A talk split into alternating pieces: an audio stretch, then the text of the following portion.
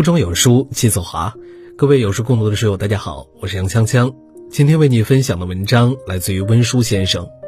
人生路上，鞋要合脚，人要合拍。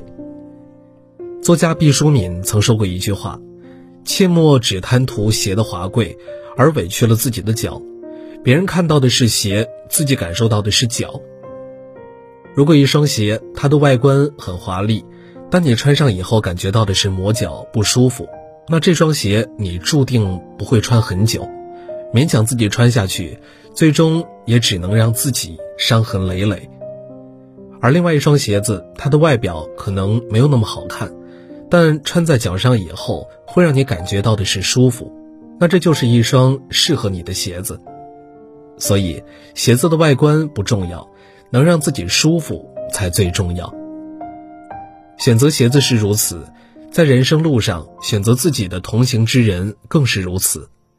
人生这趟旅程注定是充满坎坷，能遇上合拍的同行人，就如同给自己穿上了合脚的鞋，如此才能让自己随时保持最佳姿态，人生之路也会走得既舒服又幸福。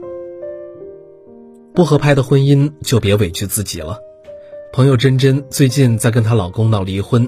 珍珍和她老公是相亲认识的，因为两个人都到了适婚年龄，所以简单交往了几个月以后就结了婚。结婚前两个人的相处还算和谐，可是结婚之后，随着相处越来越多，珍珍发现她和她老公在很多事情上都存在分歧。珍珍做了很多旅行攻略，认真规划了两个人的蜜月旅行。老公却说：“浪费这个钱干嘛？出去旅行就是没事儿找罪受。”珍珍升了职，开心的和老公分享，老公却说：“你那个小破公司，就算再升职也没有前途。”珍珍觉得钱够花就行，然而她老公梦想能够一夜暴富，他举债开了公司，结果经营不善倒闭了，背了一身外债不说，还埋怨珍珍不帮他。珍珍觉得她和老公的观念相差实在太大，这也导致两个人的婚姻完全不合拍。结婚才短短一年的时间，两人的相处状态就已经变得要么不说话，要么被气炸。珍珍说：“和观念不同的人相处起来真的是太累了，不管怎么努力，两个人也始终不在一个频道上。人这一辈子就这么短短几十年。”这种不合拍的婚姻还是算了吧，何必委屈自我呢？的确，在一段不合拍的婚姻中，你改变不了他的认知，他也理解不了你的想法，永远不在一个频率上的两个人相处起来会非常的累。婚姻最重要的就是两人合拍，相处舒服，在一起能畅所欲言，不用担心自己说错话。也不用担心对方对自己的分享嗤之以鼻。鞋合不合适，脚知道；人合不合适，心知道。余生不长，找一个合拍的人共度余生。只有跟你合拍的人，才知道你委屈，懂你脆弱。和合拍的人在一起，才能乐得自在。不合拍的友情，就别勉强自己了。《世说新语》中有这么一则故事。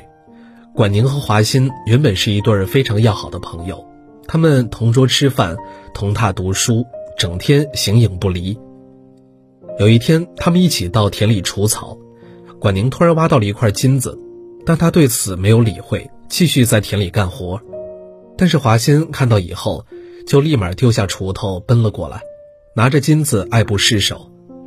管宁见状，对华歆说：“钱财应该是靠自己的辛勤劳动获得。”一个有道德的人不可以贪图不劳而获的财物。华歆听了，只得不情不愿地丢下金子，继续回去干活，但是期间却又不停地唉声叹气。管宁见他这个样子，只得暗自摇了摇头。又一次，两个人坐在同一张桌子上面读书，期间一位大官从窗外经过，车马豪华，前呼后拥，好不威风凛凛。华歆的目光被这盛大的排场吸引了过去，并且十分羡慕。后来干脆自己书也不读了，跑到大街上去看热闹。而管宁却对窗外的喧嚣充耳不闻，仿佛什么都没有听见一样。但是对华歆的所作所为却非常的失望。等华歆回来之后，管宁当着他的面把鞋子一割两半，痛心地说：“我们两个人的志向和情绪太不一样了，从今以后，我们就像这割开的草席一样，再也不是朋友。”这个就是历史上著名的管宁割席的故事。华歆的爱慕金钱虚荣和管宁的淡泊名利是完全相反的。这也最终导致了两个人的分道扬镳。俗话说“道不同不相为谋”，而观念不合拍的两个人则不必为友。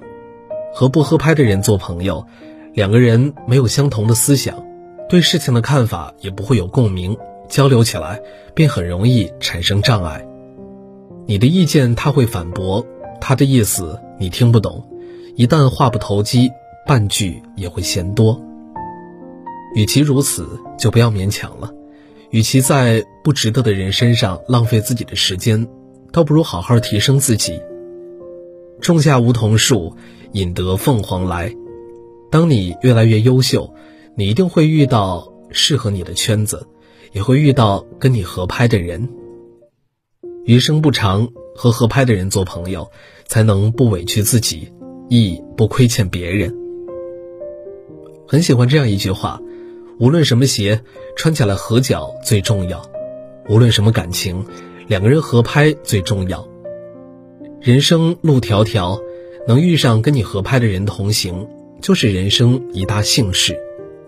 相遇本就不易，相识更要好好珍惜。有幸遇到合拍的爱人，一定要好好爱惜。如此真心相待的良人，才能陪你走过人生的万水千山。有幸遇到合拍的友人，一定要好好珍惜。如此真心相交的良友，才能陪你走过人生的沟沟坎坎。人这一辈子，没有必要让自己想的太多，好好珍惜合拍的人就够了。余生不长，愿你能遇到一个时光倒不走的爱人，旅程走不散的朋友，一路有良人和良友陪伴。定能让你三冬暖，春不寒，岁月无伤，你亦无恙。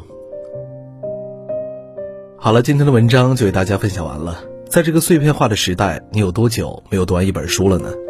长按扫描文末二维码，在有书公众号菜单免费领取五十二本好书，每天有主播读给你听。我是杨锵锵，我在京津走廊廊坊为你送去问候。喜欢这篇文章，走之前记得在文章末尾给我们的文章点一个再看。我们明天的同一时间不见不散。